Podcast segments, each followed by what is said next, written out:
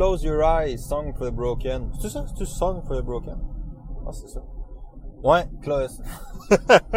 Et ça commence avec Alex, qui se rappelle pas de sa tune.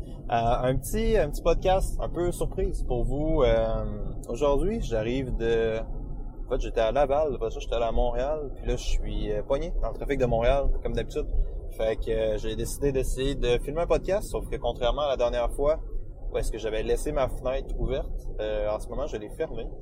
Fait que je suis, il fait 34 degrés, il fait fucking 34 degrés au gros soleil dans le char. Puis j'ai fermé ma fenêtre pour pas avoir de vent pour vous autres, puis j'ai pas d'air dans mon char. Fait que euh, on va se faire un petit podcast qui, avec, les conditions actuelles, risque d'être assez courte. Mais euh, j'avais un podcast avec euh, le Fit Physio ce matin. C'était vraiment nice d'ailleurs, c'était vraiment un beau podcast. Ça amène une notion qui est souvent délaissée en CrossFit, je pense. Puis euh, il va en parler, fait que euh, je sais jamais quand ces podcasts-là, les, les Momentum Ninja finissent par sortir. Mais euh, s'il est déjà sorti, allez le voir. S'il est pas sorti, ouais, ça, ça sent bien. Mais il parle d'un truc qui m'a qui m'a quand même pas mal fait réfléchir après, lorsque je suis redescendu dans mon char, genre pas mal là en fait, sur la récupération dans, l'entraînement puis dans le CrossFit. Il parlait que ça doit être vu comme on s'entend, c'est souvent une partie délaissée de l'entraînement où quand le monde la font, ils vont plus euh, passer automatiquement au travers des, des mouvements, au travers des exercices, au travers des activations, plus les faire pour les faire que vraiment les faire avec une intention. Puis, puis c'est un gros problème parce que d'un point de vue de longévité, on s'entend que ça, ça monte le risque de blessure quand même de manière assez significative, c'est clair. Mais le problème est surtout dans le, on, on le considère pas comme à peu près tout ce que je fais, je finis par le ramener à cet aspect-là. Le problème, c'est qu'on considère pas la, récupération comme étant euh, comme étant une partie littéralement intégrante de l'entraînement. tu sais. Puis c'est quelque chose, euh, puis c'est quelque que personnellement j'ai beaucoup de misère à faire, pas juste dans la sphère de l'entraînement, mais dans la vie en général, tu sais, de voir un peu le yin au yang, de sentir le besoin de, de tu sais, chill the fuck down, bro. Puis t'es pas obligé d'être aussi intense dans ton entraînement tout le temps. T'es pas obligé de vider la fucking tank à tous les fucking entraînements. T'es pas obligé d'être hyper restrictif à ce point-là sur ton alimentation.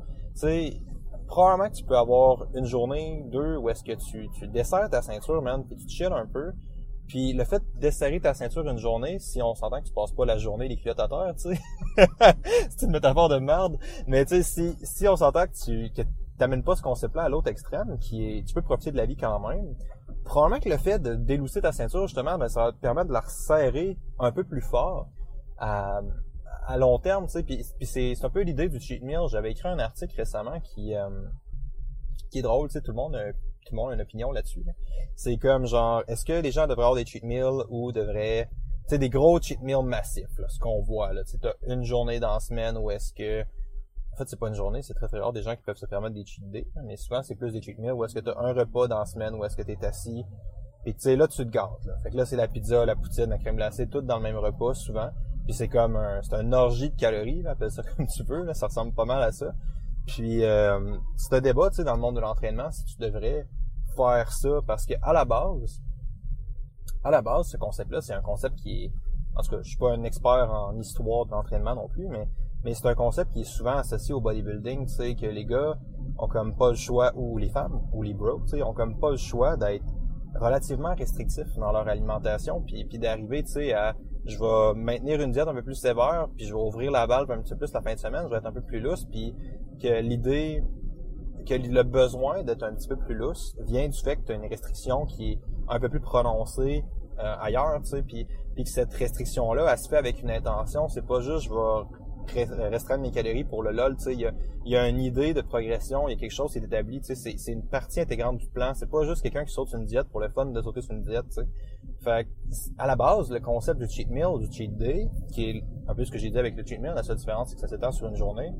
Ouais, ça, c'est assez sauvage. Je sais pas s'il y en a d'entre vous qui ont déjà fait ça, mais un cheat day, man, t'es mieux, t'es mieux d'avoir une solide digestion, mon homme, parce que le lendemain, tu travailles puis tu te sens comme la scrap, là.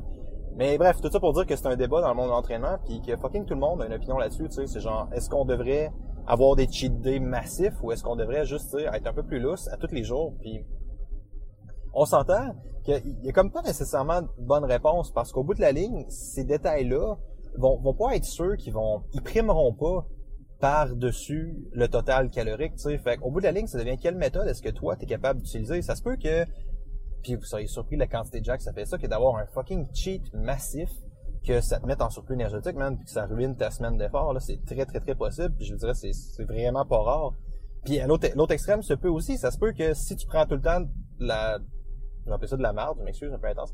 Mais si tu prends tout le temps des trucs qui sont vraiment moins sains tous les jours, ben c'est très possible, man, dépendant de la quantité que tu prends, que ces trucs-là te mettent en surplus énergétique. Fait qu'au bout de la ligne, sur le résultat final, en fait, ça se peut que ça change de quoi. J'ai jamais vu aucune étude qui l'a mesuré ou quelque chose. Mais, mais d'un point de vue purement logique, on s'entend que sur le résultat final, ça changera probablement pas grand chose. C'est plus ta capacité d'utiliser l'outil qui va être importante. T'sais. Si t'es genre de personne qui voit la vie un peu plus en noir ou en blanc ou qui a besoin de faire des séparations, puis tu sais, qui est comme en mode, genre, qui est en mode je mange bien, en mode je fais ci, ben c'est sûr que tu vas être en mode je mange bien, puis en mode je cheat, ben ça, ça match peut-être un petit peu plus avec qui t'es. Puis si t'es quelqu'un d'un peu plus loose dans la vie, ben pas loose, le terme est pas bon. Mais tu sais, tout ça pour dire que tout ça pour dire que man, tu devrais vraiment juste pas subir ton outil, puis juste faire les trucs parce que les gens Excusez-moi, je suis vraiment distrait, j'ai comme... j'ai... ça se dit oh ouais, ça se dit dans un podcast. Momentum Ninja, au pire, je vais perdre une coupe d'éditeurs sur le Momentum jouer, c'est pas grave.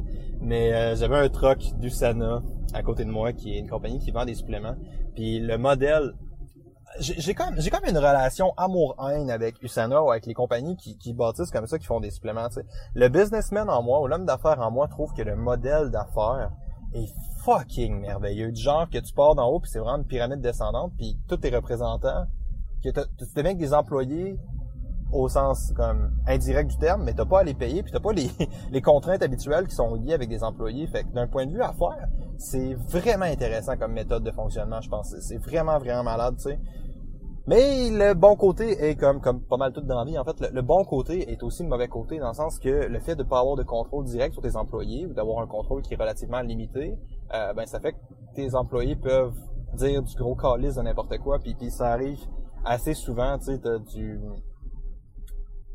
ah man, je veux pas, je veux pas tomber là-dedans parce qu'à chaque fois que je tombe dans des arguments comme ça, on ramène à un débat pas mal plus profond qui est genre le système même d'éducation puis tout, mais OK, mais tu sais, règle générale, OK, là, si on fait une corrélation d'une quelconque manière, puis oui, il y a quelques exceptions, ça se peut que ce soit une exception, mais on s'entend que, règle générale, si on fait une certaine corrélation, si t'es allé relativement haut, en guillemets, dans le système d'éducation, t'es probablement quelqu'un d'intelligent. Ça veut pas dire que tu l'es de manière directe, parce que oui, ta capacité de mémoriser, c'est principalement ce qui est avec le système de, le système d'éducation. Je suis très d'accord, je dis pas que c'est une bonne chose.